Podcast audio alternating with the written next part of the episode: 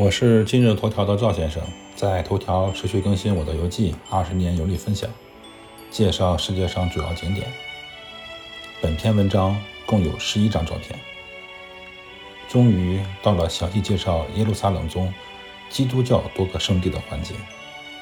我介绍的主要内容主要有橄榄山、安息山、苦路、圣母教堂、大卫墓、大卫城等等。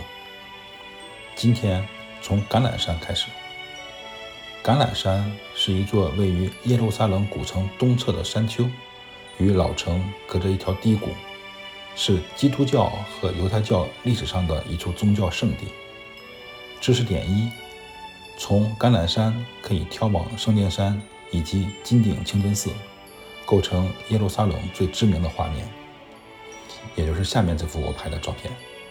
当然，我拍照水平不高。我贴两两张今日头条免费的公版照片，给网友们分享一下。以下两张就是从橄榄山拍摄的耶路撒冷老城的夜景。橄榄山为什么被称为橄榄山呢？那顾名思义，这个高度八百米的小山丘种满了橄榄树。耶稣在橄榄山上度过了很多时间，教导他的门徒，并且说预言。每天晚上回到橄榄山住宿。在他被出卖的那一夜也是如此。知识点二，在旧约撒加利亚书中说到，橄榄山将是世界末日耶和华降临的地点，因此耶路撒冷所有人死后都希望埋葬在橄榄山，相信葬在这里的人可以复活。导游介绍说，橄榄山的墓地大致可以分为三个部分，靠近山顶的是犹太人的墓地。橄榄山和圣殿山之间的谷地叫做吉伦谷，那里是基督教的墓地所在。靠近耶路撒冷旧城城墙的墓地是伊斯兰教的墓地。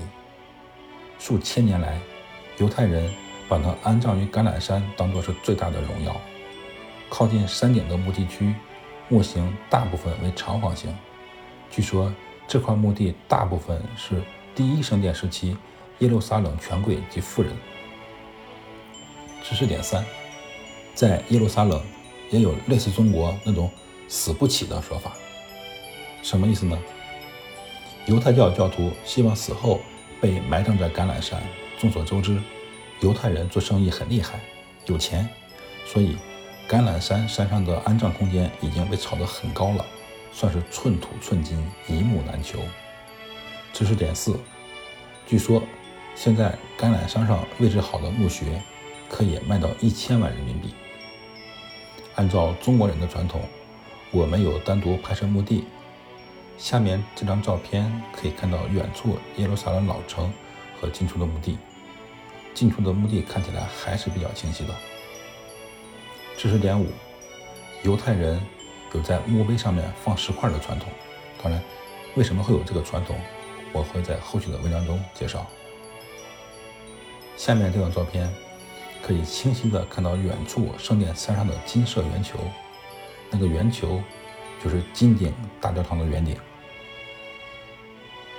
赵先生，二零二一年十一月十七日。